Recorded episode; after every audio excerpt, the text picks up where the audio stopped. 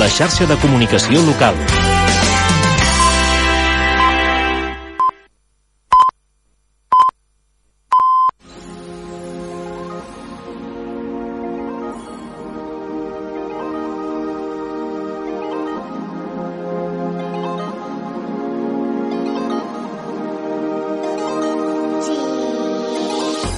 Benvinguts a Scenic Magazine. És dilluns 19 de setembre i són les 3 de la tarda.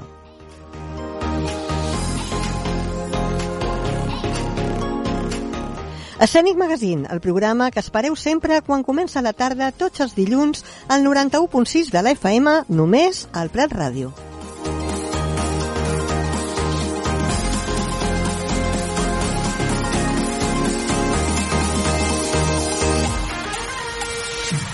Com sempre, primer donar les gràcies a tots els que ens seguiu i escolteu a través de la web del Prat Ràdio i a través també de les nostres xarxes socials a Instagram i Facebook com arroba escènic magazine.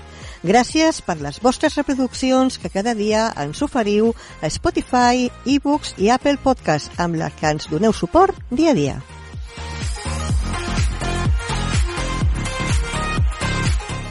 I com sempre donem la benvinguda als, als nostres col·laboradors i convidats aquí del programa. Eh, bueno, començarem pel tècnic. ¿Qué tal, Xavi Fernández? Muy buenas, ¿qué tal? Muy bien. Un Aquí lunes estamos más. de vuelta otra vez. De, de vuelta a tope. Eh. y también, como no, a Santiago Vilchez. ¿Qué tal, Santiago? Buenas tardes, Merced. Muy buenas tardes. Pues muy bien, todo muy bien. Bueno, ya te preguntaré que, quién, con quién nos vas a sorprender hoy. Pues hoy hablaremos de dos eh, eventos importantes que van a haber en Barcelona. Uno, el es- un estreno musical y otro, una exposición que es imprescindible. Bueno, pues nada, dejaremos expectantes a nuestros oyentes a que te escuchen en tu sección. Y como no, Carmen Marín, què tal, Gatma? Hola, bona tarda. Molt bona tarda. Bueno, no sé si ens pots avançar alguna cosa del que ens parlaràs avui. Doncs mira, sí, avui us parlaré del que preocupa a la gran majoria de dones després de l'estiu, és el cabell. Com m'ha quedat el cabell a l'estiu? I ara us explicaré. Bueno, això, recomanacions que no us podeu perdre per estar sempre impecables de la mà de la Carme Marín, clar que sí. Molt bé. I amics, ara sí, després de donar la benvinguda als nostres amics i col·laboradors, comencem parlant de l'agenda cultural de la nostra ciutat.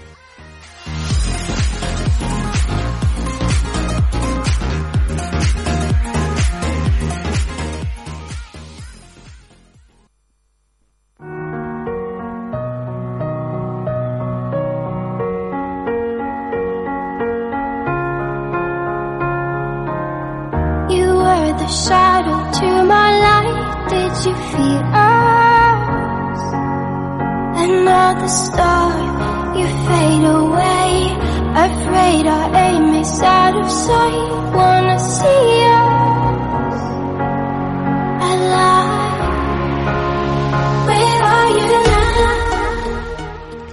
I la nostra agenda d'avui és molt especial perquè comencem parlant d'activitats que podrem gaudir ja al preàmbul de la festa major. I volem començar parlant de l'itinerari del Prat Nord Tour. I jo crec que millor que jo ho pot explicar una mica a Carme Marín perquè ella participa en aquest itinerari que comença tot just avui dilluns. Sí, sí. Eh, les es fan dues sessions a les 20 hores i a les 21.30 hores. Explica'ns una mica, estàs nerviosa? Bueno, a veure, que el paper que jo faig, mm, la veritat és que nerviosa gens. Estic encantada perquè m'encanta sortir i col·laborar. I, però bueno, sí que, que estic molt, molt Amb ganes, contenta, no? no? Amb ganes de, de fer-ho. I la veritat és que és tan maco perquè aprens tant de la història del Prat i coses que dius, mare meva, jo No, no sabia això. La noia del Pou, per exemple, no? hi han coses que dius, no en tenia ni idea. La setmana passada ens ho explicaves, no?, de que participaves i, i dèiem que amb aquest itinerari és una forma molt específica de poder conèixer la nostra ciutat, no? I és una activitat prèvia a aquesta festa major. Eh, sempre el punt de trobada és la plaça de la Vila per començar un recorregut pels espais i personatges de la història del Plat, no? Sé que hi ha places limitades, sé que enguany estan exaurides molt ràpidament perquè la gent m'ho ha dit de que volien Sí, ja sí. comprar les entrades i no hi ha manera, però bueno, estem aquí pendents de poder assistir perquè realment és una activitat força maca i que, i que té molta assistència de públic. I tant, és una pena que no ho facin més dies, no? Dic jo, pues si tant èxit té, no? Jo crec que sí, de... Però bueno, clar, ja suposo que... Hauran d'obrir més, un límit, més no? inscripcions, Clar, no? clar. Si no, haureu de fer més dies, Clar, haureu mira, de treballar encantada, més, jo veus? encantada. ¿Y Ja que sí. Santi? Tenemos Pues que hacer esta actividad, ¿eh? Es muy interesante.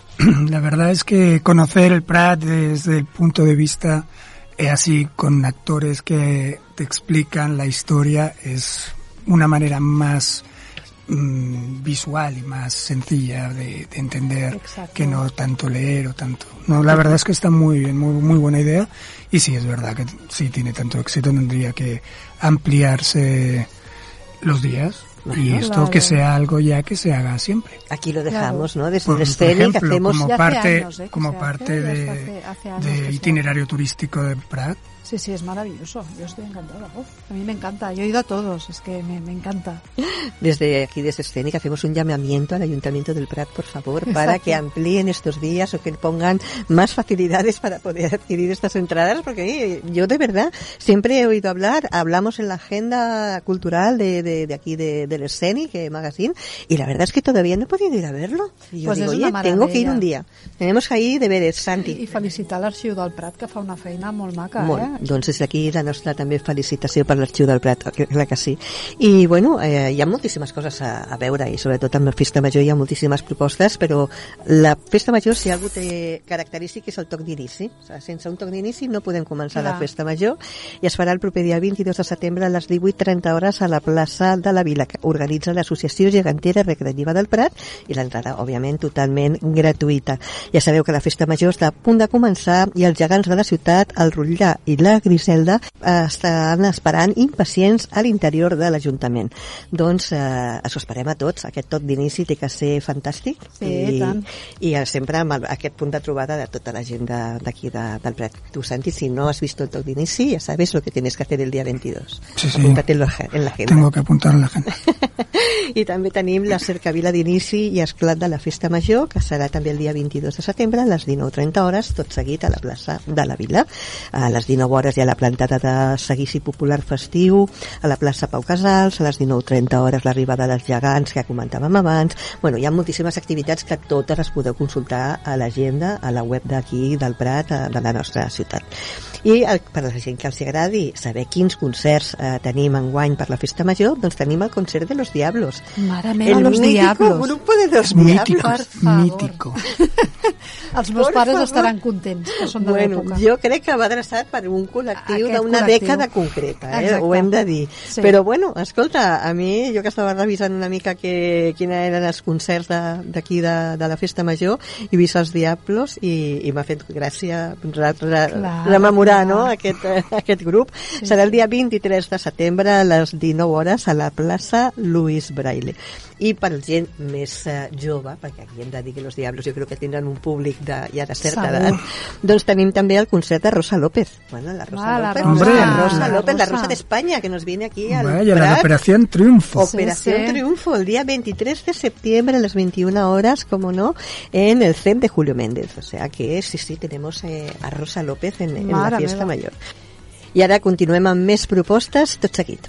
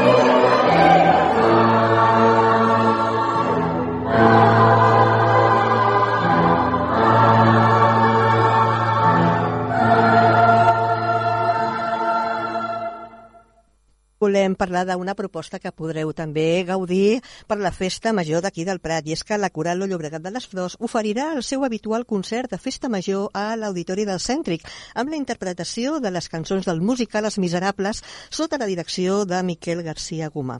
Avui, per parlar d'aquest concert, ens acompanya el seu president de la Coral Lo Llobregat de les Flors, el Rafa Punyet, i dos de les cantaires de la Coral Lo Llobregat de les Flors, la Pilar Molina i la Montserrat Miró. Què tal? Bona, bona tarda. Bona tarda. Bona tarda. Bueno, bueno, hi ha festa major, una activitat eh, tradicional d'aquesta festa major, no? Doncs, eh, Rafa, eh, primer de tot, a mi m'agradaria que ens expliquessis eh, per què heu triat aquest musical dels Miserables per fer el concert. Bueno, eh, aquest concert, eh, els Miserables ja els vam fer, els vam fer a Sabadell, els vam fer a Sabadell perquè doncs, el director que teníem és de Sabadell i ens va proposar doncs, fer això, aquest, eh, el que és el medley, de cara a veure com sortia amb unes corals d'allà de Sabadell. Uh -huh. eh, va ser com una miqueta de prova i va ser un èxit total. total. Va ser tan èxit que quan eh, vam sortir de cantar tots teníem la pell de gallina i vam dir això no es pot quedar aquí això la gent ho té que sentir la gent té que viure aquest moment, aquest moment de que et posa la pell de gallina quan sents cantar amb aquella, amb aquella força, amb aquelles ganes en el que és el poble, m'entens? I després tota la vivència que porta el que és els miserables i vam pensar, doncs el millor és la festa major suposar, i a partir d'aquí vam dir, escolta, tenim que tornar-ho a fer per la festa major i ho portem preparat des de, des de jo diria, del juny, juliol. Bueno, escolta, a més es fa a l'Auditori del Cèntric, Mhm. un lloc eh, magnífic, eh, òbviament per poder gaudir no, d'aquest eh, musical. Eh, quines corals són les participants en guany? Mira, que és, bueno, són les mateixes de, que les que vam fer de, de Sabadell, que és la coral ressò, a tot arreu hi ha corals ressorts, perquè la coral ressò està a tot arreu, com les renaixences, no? Doncs la coral ressò de Sabadell i la coral espirall. Mhm, eh? vale. Doncs són aquestes dos corals i nosaltres.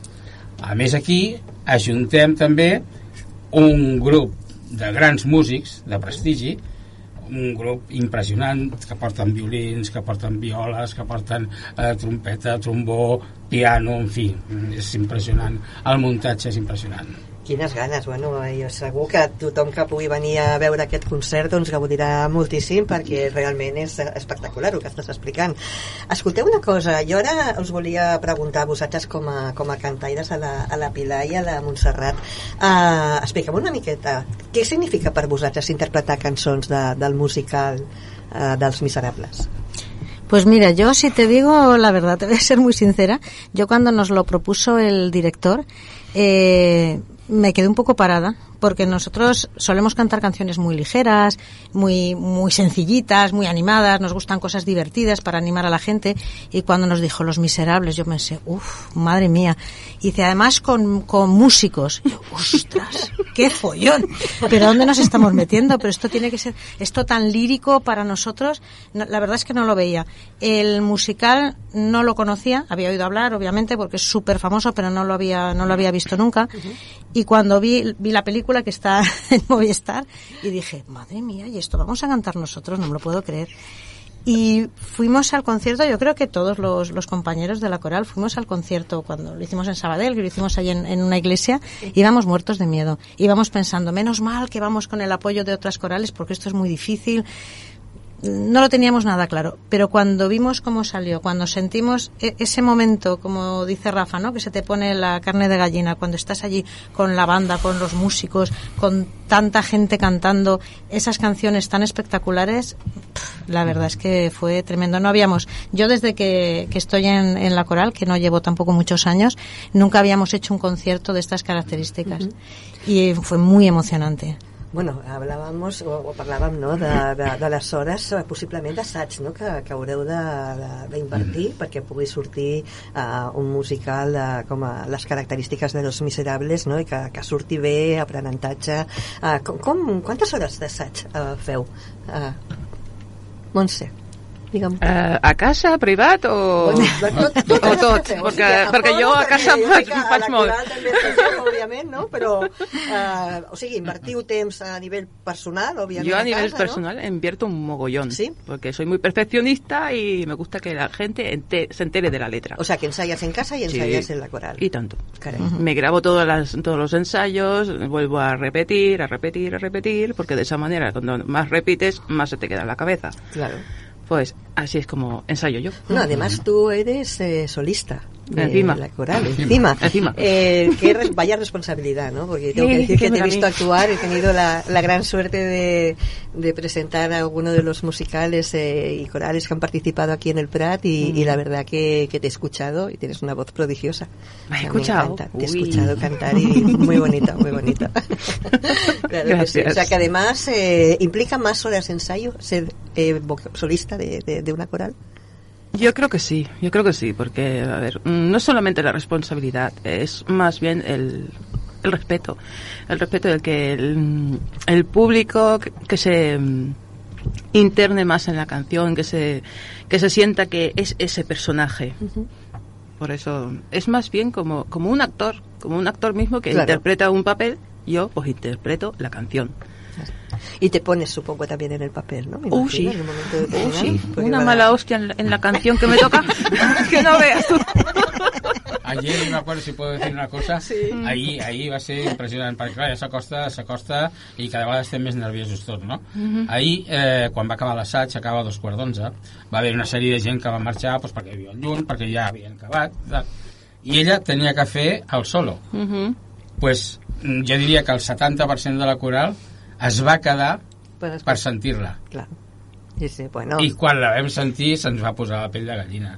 Perquè, clar, és que ella canta amb... cantarà, eh? I ha cantat amb autèntics eh, gent professional del cant. Sí. Vull dir, tenim la gran sort de tindre Una una, una, una d'això que té una veu... Di, di, di, di, tu. No, no, sí que sóc una, una amateur i ja està. Tu ets amateur, però tu estàs cantant i has cantat uh, amb el Medley, precisament, a Sabadell, amb figures que han guanyat premis i coses a la televisió. Bueno, Déu-n'hi-do, això no Vull pot dir- dir tothom, eh? No, Exacte. puede, no lo puede decir no todo pot dir mundo. tothom, eh? Vull dir que, per això et dic, ah, també una cosa anava a dir, a, a puntualitzant, quan vam anar a Sabadell, vam agafar un autocar, vam llogar un autocar per anar, ningú va dir ni piu. Anàvem tan acollonidats tots que ningú va dir ni piu fins que vam arribar allà. Eh? Llavors, quan vam veure totes les corals, les altres dos corals, els músics i tal, ja ens vam veure allà encoratjant, ja ens vam anar encoratjant una miqueta, i dir, bueno, no estem sols, i aquí farem un bon paper, no? Molt bé. Si tú supieses, yo tenía los nervios en otra parte. Escolta, Rafa, digue'm. i una pregunta, com, com es fa la selecció de, de persones perquè formin part d'aquesta coral? O sigui, a quines característiques hauria de tenir una persona que es vulgui incorporar en una coral? són molt senzilles. Primer de tot, primer de tot, el més important és que tingui moltes ganes de cantar, que li agradi cantar. I segon, tan important, és que tingui orella. Sí. Que tingui orella. Ja veu, tampoc se li demana tant. Jo no tinc veu, per exemple, tinc molt poca veu.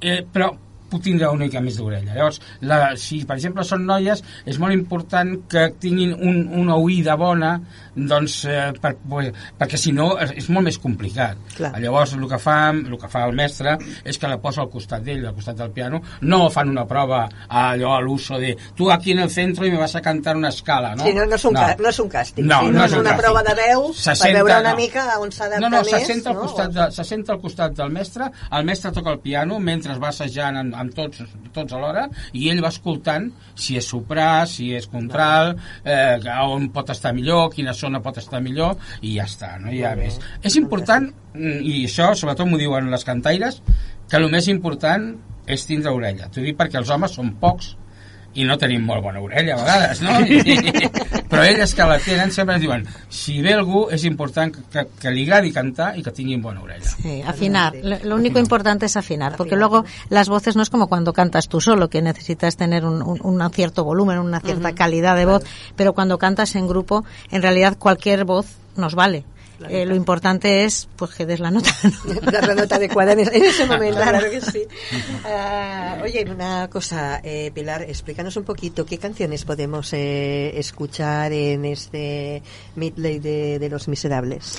Pues la verdad es que es un- una selección muy Alguna chula. de ellas, ¿eh? Sí. porque sé que tenemos un, un repertorio importante, hay- pero bueno. Hay 11, alguna. hay 11 canciones, algunas más largas, otras más cortitas. No, muy larga, muy larga no es ninguna, pero está muy bien porque son canciones muy variadas. Por ejemplo, el solo que, que canta Monse, eh, que es un- una de la canción que canta Plumet, que te cante la Cosette. lo canta la Cosette, exacto, es muy dramática.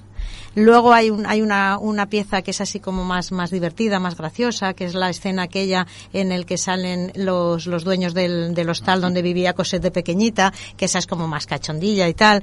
Luego hay una que es así en plan triunfal, que es la de mm, Pot Sentir el, Poble Poble Cantar. Que esa es muy bonita, a mí personalmente es la que más me gusta porque es eso, muy triunfal, muy tipo himno, que es cuando todos los, los revolucionarios van a ir reclamando libertad y tal. Sí. Es, es muy variado, canciones tristes, canciones más alegres. Es, la verdad es que el- yo creo que la selección es muy acertada. Genial. Bueno, vamos a recordar un poquito también de que tendréis eh, artistas invitados. Explícanos un poquito con quién vamos a, Bueno, a contar. Tindrem com a artista invitat amb un baríton, que és en, en Joan García Gomà, i també tindrem un tenor, que és en Gerard Quintana, que és... eh, Oriol. Oh, perdó, Oriol, no Gerard. Oriol. Oriol Quintana. Oriol Quintana, sí.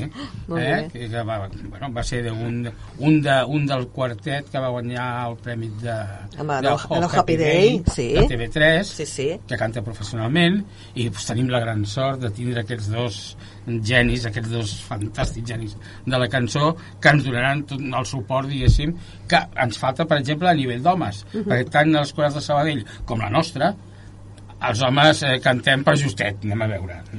anem a veure, no ens hem d'enganyar. Per fer unes Nadales i per fer un cant coral normal, sí, però per fer Quan ja estàs parlant... solo, Clar. nosaltres no. Bueno. I en canvi tenim el gran apoyo. Llamamiento a los hombres del Prat Exacto. que sepan cantar, por favor, venid a cantar con nosotros. Bueno, mira, te lo iba a preguntar al final, eh, pero, pero una cosita. Eh, para todos los oyentes del gente del Prat, hombres del Prat, por favor, escuchar eh, este llamamiento que está haciendo la Coral Lo Llobregat de las Flores. Eh, para qué tienen que hacer para apuntarse las personas que nos estén escuchando hombres sobre todo vamos a decir pero bueno mujeres, No, mujeres también, no también. vamos a hacer discriminación que luego También, también. necesitamos, necesitamos además eh, gente joven. Que necesitamos mucho voces jóvenes porque bueno es una coral que tiene muchos años en el Prat y que ya pues empezamos a hacer a ser todos un poco maduritos y necesitamos un poco de relevo generacional. Y, y nada simplemente es venir a cantar con nosotros. Ensayamos dos días a la semana una hora y media lunes y miércoles de 9 a diez y media Eh, luego puedes ensayar en tu casa también como hace Monse pero no es obligatorio No es obligatorio, eso es verdad. no es- eso, eso lo hace ella porque es muy aplicada, pero no exigimos tantos, tantas horas de dedicación. Sí que, bueno, el- el- eh, sí. son tres horas a la semana. no digas mucho que luego nos apuntan ¿eh? Es que me, me asustas a la gente. Eso cada uno lo que pueda. Cada uno lo que pueda. Yo conozco eso una amiga que solamente lo hace media hora cada día, pero ya es algo. Sí. Y con los instrumentos igual. Claro, son, son tres horas, tres horas de ensayo conjunto en, en el local y luego ya cada uno lo que, lo que le pueda y quiera dedicar. El, el director nos envía los audios para que los vayamos escuchando. Yo, por ejemplo, los, los escucho mm, cuando voy a la oficina de camino en el coche. Claro. es donde los voy escuchando. Bueno, cada uno tiene tus- tus 20 minutos. Y voy cantando ahí en el coche, ¡ah! Yo sola. Bueno, es, es lugar de ensayo insonorizado, además, ¿no? Tiene se, me hace el camino cortito, cortito. És en la calle Sant Boi, número 34. Vale. Eso Eh? És una... Tothom ho sap. Anem a veure. La coral de la Llobregat de les Flors va néixer de, de dos corals, es va fer una, eh? quan podien cantar els homes per una banda sol i les dones no podien cantar, es van juntar al final homes i dones, eh? fa 150 anys d'això. Déu-n'hi-do. Eh? Uh, I estem en un edifici propietat de la pròpia coral, per tant tenim sala mm, preparadíssima per poder tindre els cantaires que faci falta. Molt bé, doncs, Eh, bueno, ara ja sé que tothom està prenent nota d'on està l'adreça de la Coral de Llobregat de les Flors, ara després tindreu una cua de gent per apuntar-se després de que hagis escoltat el programa. Després d'escoltar l'obra, jo crec que la gent se... Jo crec que sí. Jo crec que sí, que vindrà més. Escolta una cosa, eh, recorda també als nostres oients eh, on es farà, eh, havíem dit que era el Cèntric, Sí. eh, Espai Cultural, a l'Auditori, el dia 24 de setembre, dia de la Mercè, Sí. que això no se m'oblidarà, per la cuenta que me toca. Exacte. I, Exacte. i important, que també com poden comprar les entrades les persones... Via internet. Anem a veure, això ja des de fa uns anys l'Ajuntament del Prat ja ho, ja ho té molt estandarditzat. Anem a veure, és molt senzill. Eh, S'ha de clicar directament a lo que és el, el centre cívic eh, Sí, sí, del Cèntric. posa cèntric, uh cat, i ja directament et surt. Llavors posa allà. S'ha de clicar en el, la, la fotografia de la coral, perquè hi ha totes les activitats i, i surt una fotografia de diverses activitats. La de la coral, cliqueu a sobre la foto de la coral i us dirigeix directament a la pàgina de la compra d'entrades. val? A partir d'aquí, el que heu de fer és posar un correu electrònic, una contrasenya, la que tingueu, seguiu i us posarà a comprar, us traurà el que és eh, el ventall de, Dels seients que estan hi ha disponibles. disponibles, seleccioneu, dieu acceptar, comprar, endavant, i té una cosa molt bona que jo he utilitzat aquest any. Es poden regalar les entrades. És que jo ho he fet. Ah, ja. ah jo també ho he fet. Jo també ho he fet. Jo ho Ja he també fet. I dic que funciona molt bé. O sigui, Sí, que ja és molt ràpid, Sí. Em vas passar l'enllaç perquè ho fes, perquè enguany Sí. doncs, eh, hi haurà gent, amics meus que vindran i després en parlarem perquè vindran a veure eh, Mhm. aquest mit de, de, dels miserables i ja està, vaig eh, està. agafar les entrades, es van regalar i la veritat és que funciona molt bé. Funciona molt bé. L'Ajuntament aquí m'he de treure sí. el barret perquè a millor alguna vegada l'Ajuntament es tiraria amb les orelles, però aquesta vegada no. Aquesta vegada no. Aquesta vegada dic ole, ole, ole i sobretot tinc que donar moltes gràcies, moltes gràcies, però moltes a la gent del Cèntric. Ei, que no ho he fet mai i, i ho faig per primer i la faré cada vegada, eh? Es porten d'una manera impressionantment bé. Ens posen el que necessitem a la nostra disposició. I si hi ha alguna iaia o una persona gran que no sàpiga el tema internet, que s'acosti directament allà i li, donaran, li faran l'entrada en el moment. Eh? Pues des d'aquí jo tinc especial il·lusió perquè a més a més presento aquesta Exacte. gala que no ho he dit, ho he deixat pel final només però sí que presento aquest concert em fa molta il·lusió estar al centre perquè sí que hi ha anat moltíssimes representacions que s'han fet he anat a veure la, la Coral de Llobregat de les Flors Mhm. que sempre es fan allà però mai he pogut estar sobre l'escenari del centre Doncs. i aquesta vegada doncs sí que hi serem aquí gaudint d'aquest mit de, de, dels miserables Mhm. escolteu, moltíssimes gràcies per estar aquí a l'escènic eh, que vagi superbé aquest concert, que segur que sí Mhm. i, i ens vindreu a explicar una mica com ha sigut aquesta experiència Perfecte. Sí, sí, encantades. Gràcies. Gràcies. Gràcies. Arriba i transforma tot el món. Què passa avui amb tu, José? Has viscut sempre sola. Hi ha tants secrets amagats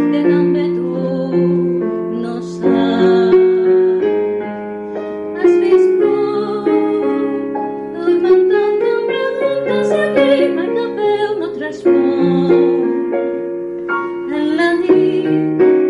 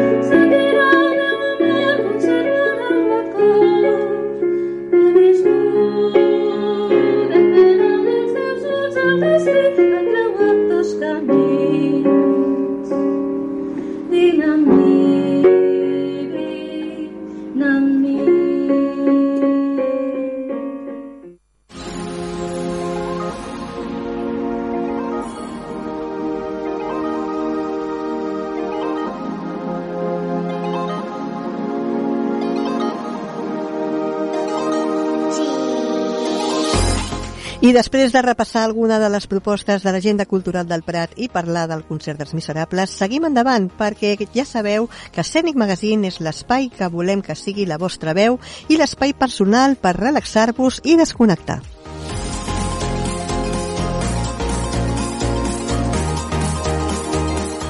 Ja sabeu que podeu contactar amb nosaltres a través del correu electrònic info arroba i també a través del nostre Instagram i el nostre Facebook com arroba programescènic.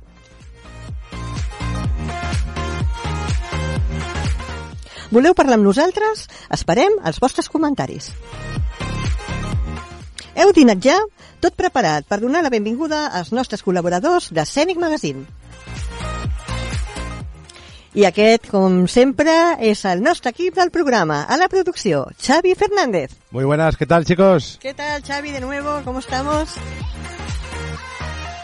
També Santiago Vilchez amb la seva secció d'art, cultura i música. Buenas tardes, Mercè. Què tal, Santi? Com estamos? Encantat d'estar aquí. Molt bé. I, com sempre, també Carme Marín amb la seva secció d'imatge i estètica. Hola, Què tal? què tal, Mercè? Benvinguda a l'escènic. Gràcies. I qui us parla? Mercè Ruiz de la Fuente.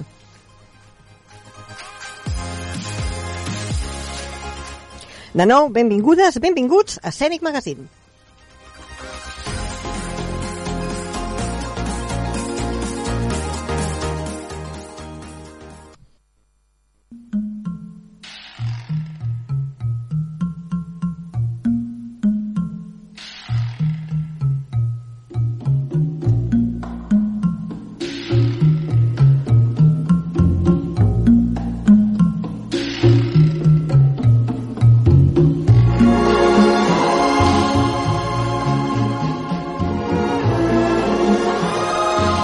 I quan escolteu aquesta sintonia és perquè arriba la secció de Santiago Vilchez. Buenas tardes, Santi. Esta Buenas música te va a identificar en tu sección. Sí, es una música que me encanta, me, me, me, me llega dentro. Muy bonita, claro que sí. Las sintonías de las secciones de nuestros colaboradores tienen que ser algo muy personal y esta lo es. Totalmente personal. Bueno, oye, nos hablabas esta semana de que nos traías dos propuestas. ¿Cuáles son?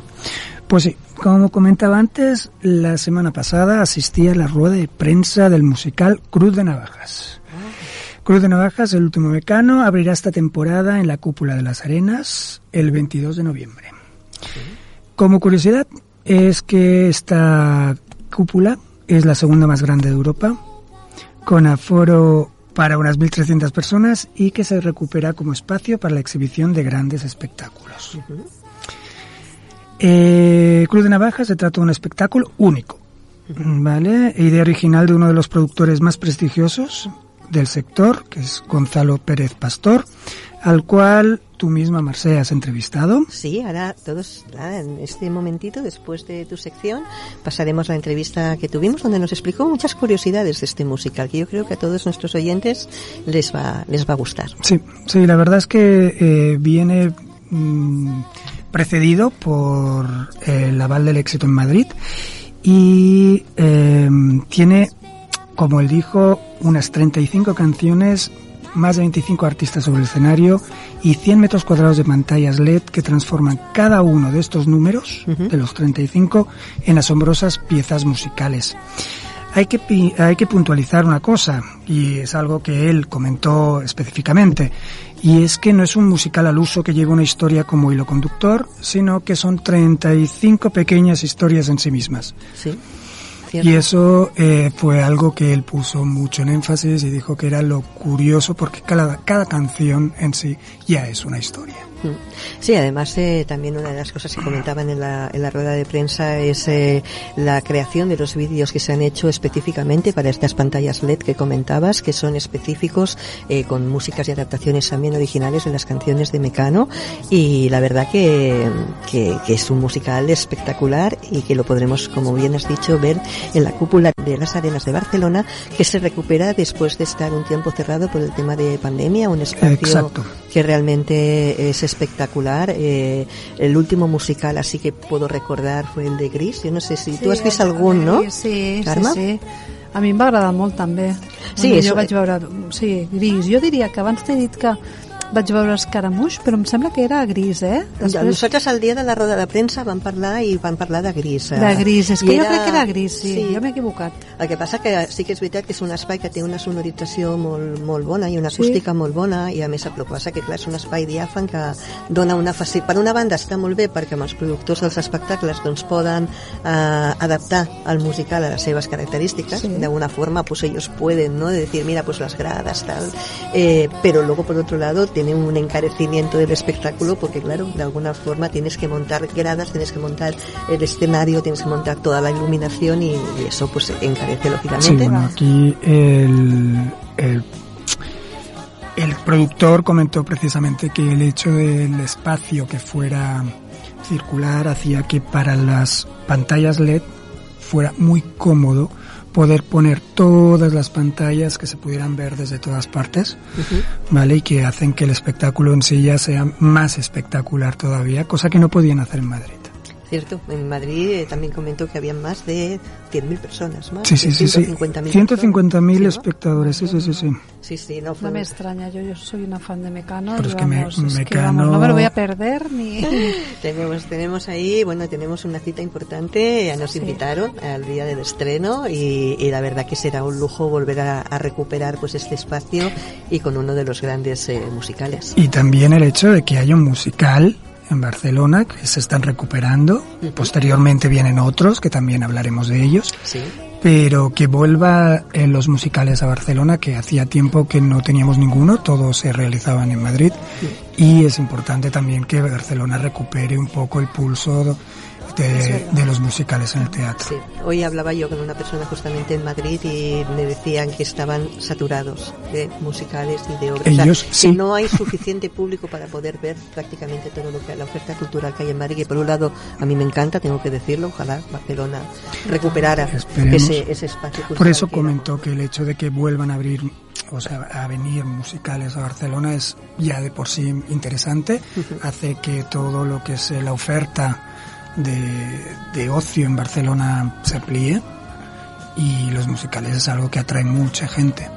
Por lo tanto, yo lo celebro y además con Mecano. Mecano que es un histórico, vamos, aquí todo el mundo, Mecano le encanta y es que da mucho juego y la verdad es que vimos unos pequeños sketches de lo que era, pinta muy bien. Qué bien. Muy bonito. Bueno, pues si queréis saber más cosas y más curiosidades de este musical de, de Mecano, no os perdáis la entrevista de Gonzalo Pérez Pastor, que os ponemos a continuación.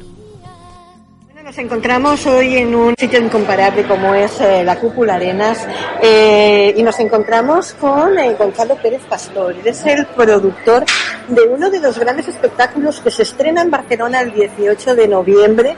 Aquí, eh, bienvenido Gonzalo, muchísimas gracias.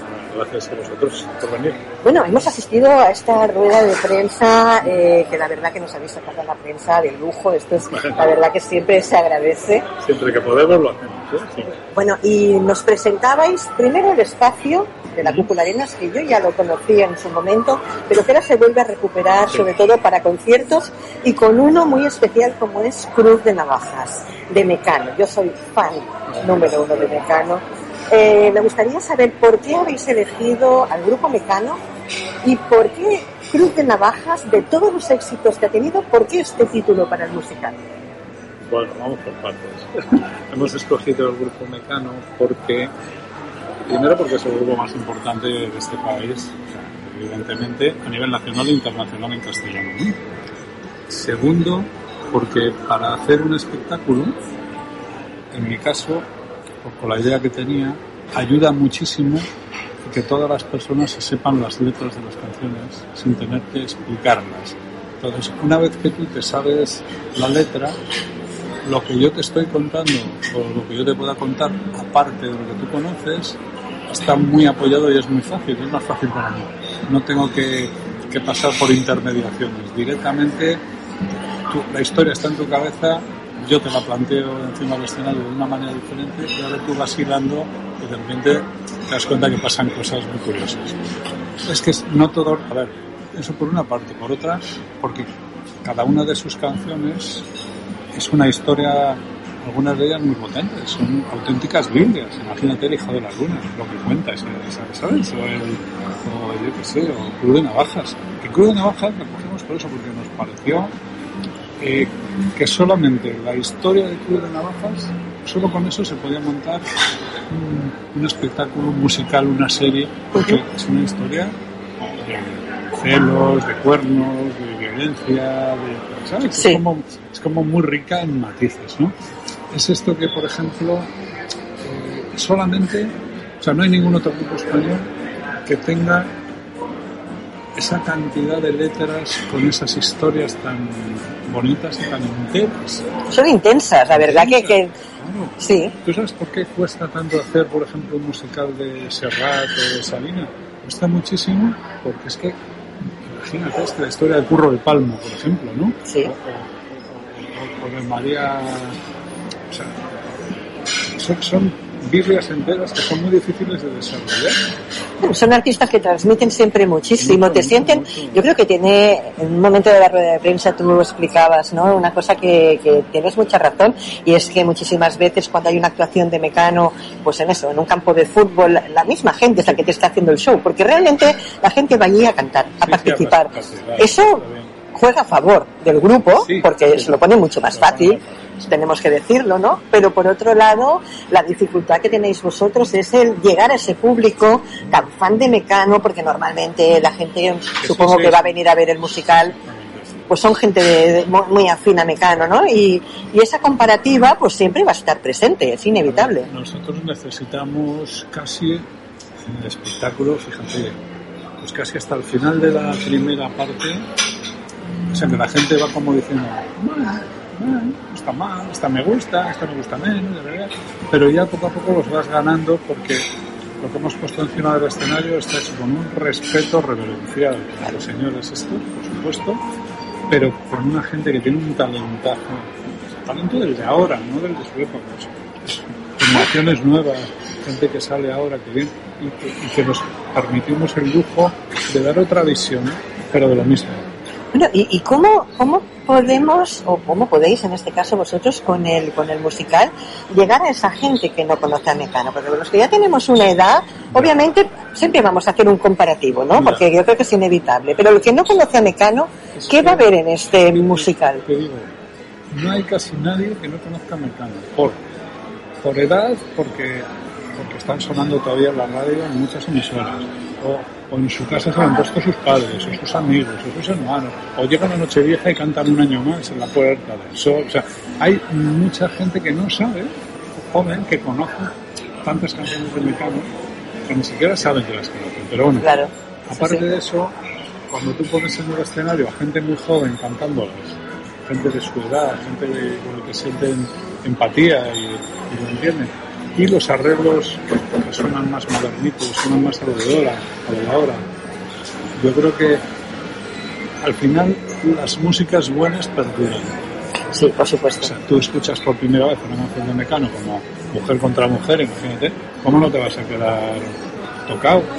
Si lo que dices es muy moderno y es muy Bueno, muy exacto, actual. es que estamos hablando de hace 30 años, pero que estaba tocando pues esta, esta relación entre dos mujeres, que obviamente en, ahora en el mundo actual está más integrado, Sí, ¿no? sí. Por decirlo de alguna forma. Pero hace 30 años era una cosa que no estaba no bien visto, por supuesto. De esas tienen muchas, no me voy a pero tienen muchas y creo que la gente joven tiene buen oído, no son tontos, están viendo lo que pasa y ves a gente de tu edad cantando esas canciones y dices, bueno, sí, sí, la gente... Oye, y es- explícanos un poquito, eh, ¿qué diferencia podemos encontrar entre lo que es Cruz de Navajas, el último Mecano eh, como espectáculo, con un musical de los que hemos podido ver de Mecano en otros momentos aquí en Barcelona?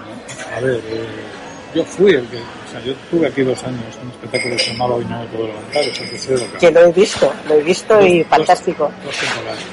Pues mira, eh, yo de repente lo que se me ocurrió es que no hacía falta contar una historia general para que te enganchara un espectáculo y pudiera parecer un musical sin serlo.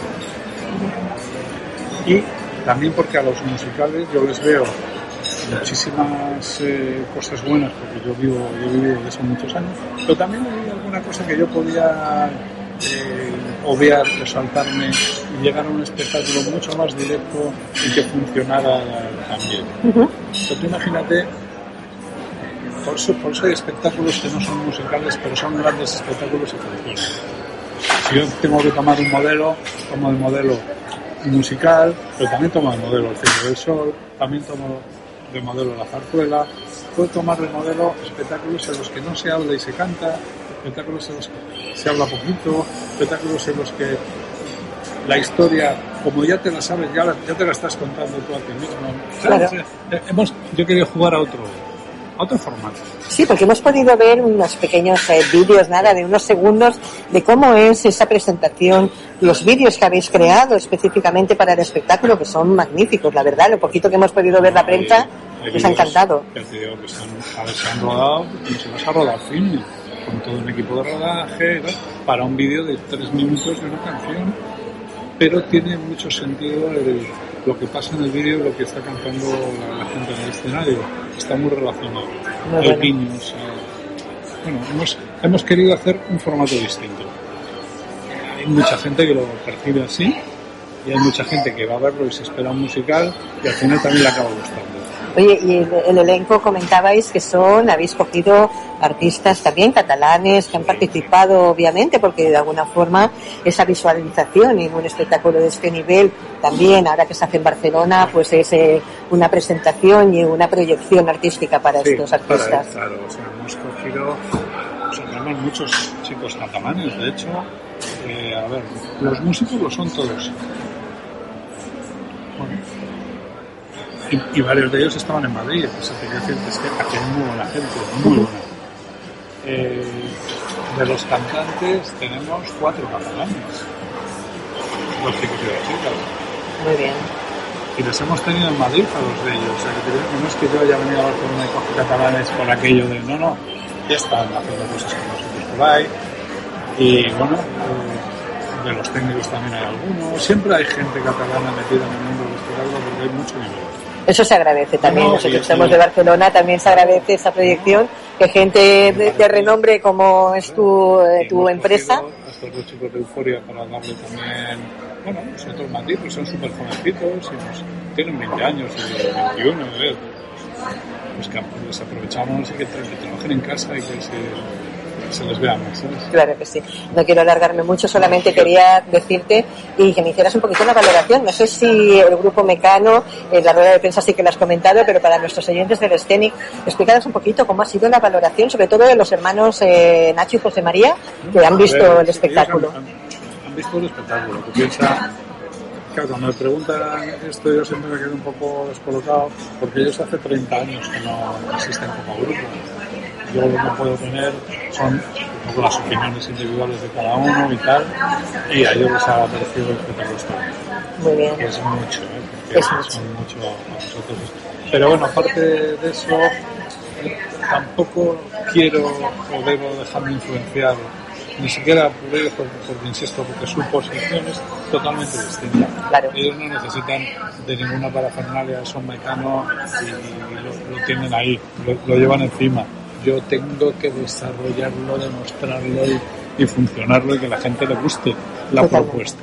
Eh, un, un gran reto, ¿eh? Claro, pero que yo grande, seguro que va a ser un éxito. Es, es un gran reto, créeme, ¿eh? Un gran reto. Oye, eh, Gonzalo Pérez Pastor, muchísimas gracias. Un placer de haber mantenido esta conversación Muchas contigo. Gracias a vosotros por venir, por atendernos también y por estar aquí. No me mires, no me mires, no me, no me, no me mires, no me mires, no me mires,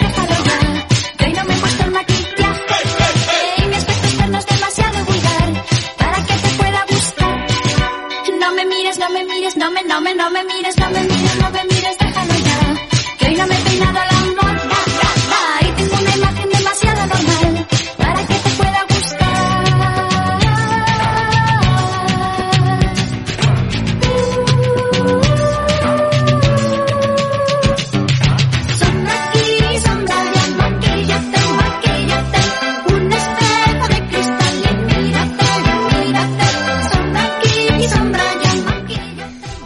y nada mejor que esta canción para identificar la sección de Carme Marín. ¿Qué tal, Carme? Hola, Mercè, molt bé. Bueno, si dèiem que la música dels nostres col·laboradors eh, volien que fos algo personal i que identifiqués a cadascuna de les seccions, Aquesta és que me va com anillo al dedo. M'encanta. A més, és una cançó, ja us ho he dit abans, que m'encanta Mecano i, bueno, he pensat de seguida quina és la cançó que m'identifica. Aquesta. Pues escolta, increïble, m'encanta, transmet bon rotllo, transmet aquestes ganes de saber coses de, de maquillatge, de, de perruqueria, de posar-se guapes, no? Aquesta que ens agrada a les dones. Clar, home. I explica'ns una mica, quines són aquestes eh, curiositats i coses que podem fer les dones després de, de, de Després de l'estiu, Què clar. podem fer amb el nostre cabell? Home, això, hidratar-ho hidratar-ho molt, sobretot, perquè el comentari de totes les clientes al meu saló és Carme, és que mira, mira com tinc el color. Carme, mira el cabell, està molt ressec. Carme, tot el dia. Dic, a veure, no us en recordeu de l'any passat que us passava el mateix? Doncs lo important és, és hidratar-ho molt ara després de l'estiu. La veritat s'ha de cuidar i durant l'estiu també, perquè la protecció ens la posem a la pell, però no ens en recordem mai del cabell. I hi ha protecció capilar, o sigui que és molt important també. O sigui, eh, tu ets de, ens recomanaries o ens recomanes aquests productes a tipus spray que hi ha normalment Exacte, quan vas a la platja, protectors. per, que són els, product, els protectors solars precisament eh, per evitar aquest ressecament del cabell amb el sol, Exacte, m'imagino, no? i exacte. també a l'aigua del mar, perquè jo crec que són com molts factors no? els, que, Molts, molts. els que poden danyar el nostre cabell. Sí, és la, la combinació de l'aigua amb el sol eh, o les piscines amb el cloro, eh, tot això el cabell ho nota. Clar. Canvien els colors perquè, clar, són productes químics, per exemple, parlant de la piscina. I la veritat és que hi ha proteccions solars que van molt bé i eviten tot aquest desastre de, després de l'estiu. I hi ha alguna recomanació que tu ens puguis fer de dir, escolta, abans d'anar a la platja heu de fer això i després de tornar a la platja, obligatòriament heu de fer això. Exactament, posar-te un protector solar, que n'hi ha molts, de moltes marques. Jo us recomanaria de Kevin Murphy, que és la marca que tinc al saló, però un, un imprescindible després de l'estiu és el Restore de Kevin Murphy, que és meravellós per recuperar el cabell, la veritat. Qui l'utilitza, jo sóc la primera, el cabell torna a agafar el seu brillo, el, el crespat se'n va, és una meravella, Bueno, jo, és que, jo haig de dir que sóc una enamorada de tots els, els tractaments i de tot el que feu a Carmen Marí Perruquers aquí al Prat perquè realment és que bueno, tu saps que jo sóc Es una persona nota. que òbviament pues, sí, aquest encrespament està al cabell Sí. i tal i és que és un antes i un després totalment increïble o sigui, Sí. realment eh, es veu la, la quantitat, el producte òbviament la qualitat de, Es les- de les molt, marques clar. la professionalitat òbviament vostra també de Sí. com mimeu el, a la clientela com, com ens ajudeu, com ens aconselleu no, per fer, doncs mira, fes això com també, ja no només a nivell de perruqueria, sinó a nivell de- de- d'estilisme, no? De dir, Exacte. perquè eh, hi ha moltes vegades que nosaltres, a mi m'ha passat moltes vegades que dir, escolta, Carme, yo vengo aquí, me pongo en tus manos, hazme lo que quieras porque tú sabes mejor que nadie que és eh, el que queda millor a cada persona, juntant els, les games de colors, els talls, totes aquestes coses, no? Home, doncs és una meravella quan ve algú com tu. Perquè no et creguis que és només normal. Sí o què? Clar, la gent, ai no, talla'm les puntetes, que no sé què. Dic, home, doncs quedaria molt bé una melaneta, un bob, tal. Ah, no, no, no, no, jo em talles les puntetes. Clar, que et vinguin i et diguin, Carme, fes el que vulguis? Ai, Bueno, doncs, a allà ja sí que... Bueno, tinc que dir que això li dic només a la Carme. Carme, Ja. ja. que vull perquè tinc confiança Perquè en la Carme. confies. No ho faig amb amb No, és veritat, eh? La confiança també fa molt, eh? Quan No, confien clar. en tu i et deixen fer més, Home, la veritat. Jo sempre, la veritat és que jo soc una persona molt... M'agrada molt canviar. Tu, Clar, ens coneixem sí, fa sí, molts anys sí, sí. i hem canviat i a la gent em pot veure a les xarxes socials, primer més morena, més... Bueno, de Sí, els la colors. Mercè és, ara vull fer això, vale, vinga, jo ara feina. l'altre. Sí. Jo dono feina sempre, no? Sí, sí. Però és veritat que la confiança que, que tinc en tu no l'he tingut mai amb ningú i, i és que va ser allò de, venga, va, me pongo en tus manos, ¿qué, qué hago? ¿Qué me haces? Molt bé. Venga, pues, i jo sempre confio, la veritat és que... Home, et dic una cosa, així surt tot millor, eh? Clar. Perquè una persona que et deixa fer no té res a veure. Perquè es pensen que deixar fer és repar-la. No, No. no, és repar-te.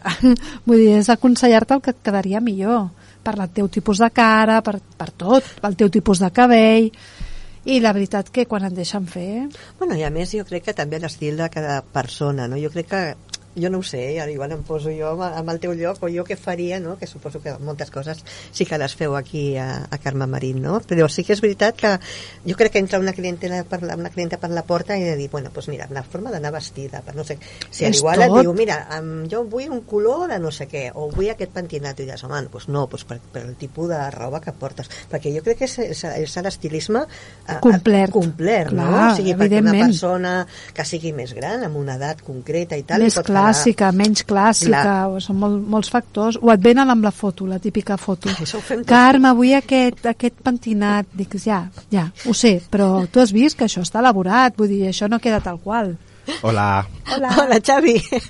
que te- tengo aquí a alguien que te quiere decir una cosilla. A ver, tú dinos, iba a decir, no debes hacer tú una consulta eh, a nivel de cabello a Carmen, supongo, ¿no? Porque No, para yo- ti yo- personalmente... Gracias, yo también te quiero. Pero mira cómo le brilla, ¿eh? Quiero decirme brillar, claro, hombre, por favor. Tengo un trapo siempre de guardado. Pero sí, yo, yo no te voy a hacer la consulta, ¿eh? Si tengo aquí un amigo que te quiere hacer una, una preguntilla y eso. Venga, A ver, vamos a ello. eh, por favor, eh, entra. Hola, guapa. Hola. Hola, ¿qué pasa? Hombre, ya volvemos este año. eh. Hombre, por favor, yo he estado en Miami Beach. ¿Qué me dices? Sí, Te iba sí, a sí. preguntar, en la semana pasada preguntábamos a nuestros colaboradores qué habían hecho en este verano. Bueno, pues no me digas. me, me he puesto el, el- lo que es el flequillo tupido. Eh, yo quería preguntarte, a ver, yo tengo el flequillo un poco encrespado. Sí. Sí, se ve que por las noches pues sale solo de fiesta. Y quería saber a ver qué producto puedo echarme para flequillo, para tenerlo más largo y lacio, porque yo... Pues mira. que me queda muy guapo. Pues yo te aconsejo una queratina, Ah, bueno, directamente. pues mira. Ea, ¿Y eso como dónde se puede comprar? No, no, No. se compra. Esto lo tienes que hacer en la peluquería. Tú Ah, pides entonces hora en Carmen vale. Marín. Tú coges- Nada, exacto. nada, pues guapi, yo te pido ahora y vamos para adelante. Perfecto. Ale, hasta luego, eh, que me están echando. Hasta luego. Venga, hombre, tira para allá ya mi Crispín, por favor. Qué pesado, tío. Este Crispín, de verdad. Siempre se sí. cuela, siempre, se cuela. Este, acabo de empezar a trabajar hoy y se me cuela. Bueno, ¿Qué le este, vamos a este hacer? técnico, En a ver. ¿eh? Xavi, ya no, no lo tienes que dejar entrar a Crispín. Lo que diría un grande como Josep Pedrerol. Eh, por favor, por favor. Eh, becarios no, becarios no. Pues sí, sí, bueno, esto que le passa a Crispín, aquí hacemos un poquito de broma, no? Fem una mica de broma amb, amb això del serrell, no? Però sí que és veritat que passa. Jo, hi, ha, hi ha hagut moltes vegades que jo sí, súper contenta, ¿no? De decir, venga, va, me voy a pasar la platja, salgo tal, i... Clar, tu dius, mira que al- m'ha quedat avui. Arriba la nit i és com... Sí, quan et mires al mirall... Se riza, no? Sí, surts pel matí superllisa, no? I arribes a la tarda i Amb el cabell com ondulat, I he anat així tot el dia. Quina ràbia, Però no? sí, sí. Però bueno, aquestes coses Bueno, passen. per això hi ha solucions, la Sí, veritat. no? Però bueno. Bueno, de totes aquestes coses en parlarem. Jo sé que I no pots tant. donar No, moltes ara- coses, moltes coses, coses però no algun petit truc per la, per la gent que estem a, a casa i que, i que ens volem arreglar, o un dia que tinguem un, un acte especial, o una festa, o un sopar, alguna coseta d'aquestes, doncs eh, tirarem dels teus consells, a veure si podem estar una mica més guapes. Molt bé, Mercè. Carme, de veritat, moltíssimes gràcies, un plaer. Gràcies a tu, ja ho saps, que a mi m'encanta venir i estic encantada. Doncs escolta, fins la setmana vinent. Molt vale? bé, Ens gràcies, veiem. eh, Vinga, Mercè. gràcies a tu. Adéu.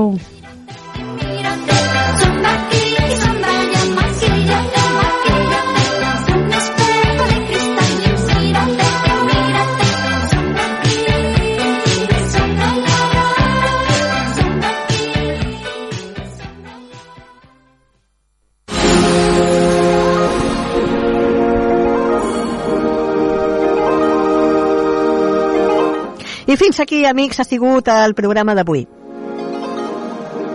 Gràcies per acompanyar-nos una setmana més.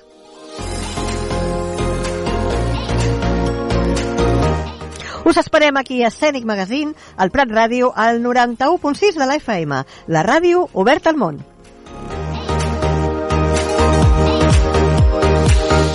Fins al proper dilluns. Jerusalema ikhayalami mzee, uhambe nami, tunangishilana Jerusalema ikayalami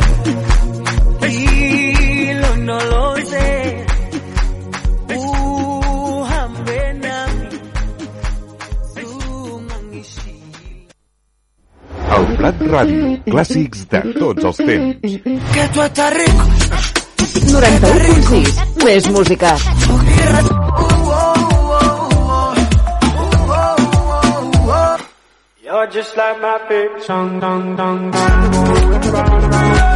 Totes les novetats musicals al Prat Ràdio.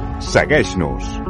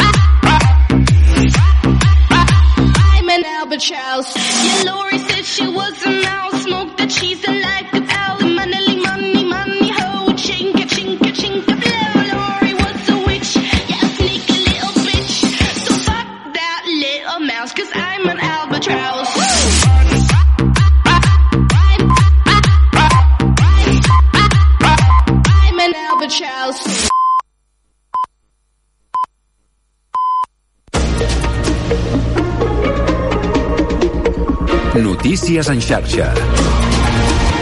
Bona tarda, són les 4. Us parla Caral Pedemonte. Queixes dels usuaris en la primera jornada laborable amb alteracions de les línies R2, R1 i R11 de Rodalies per les obres de la nova estació de Sant Andreu Comtal i de la futura estació de la Sagrera. Els trens eh, que van a l'aeroport surten des de l'estació de França passant pel passeig de Gràcia.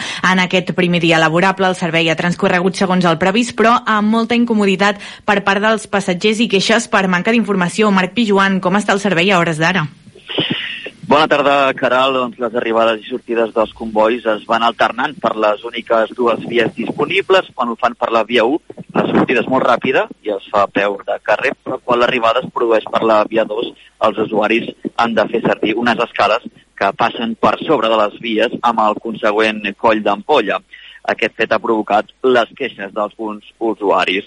De la seva banda, la directora de Rodalies de Catalunya, Maite Castillo, ha destacat la complexitat de l'operatiu que han hagut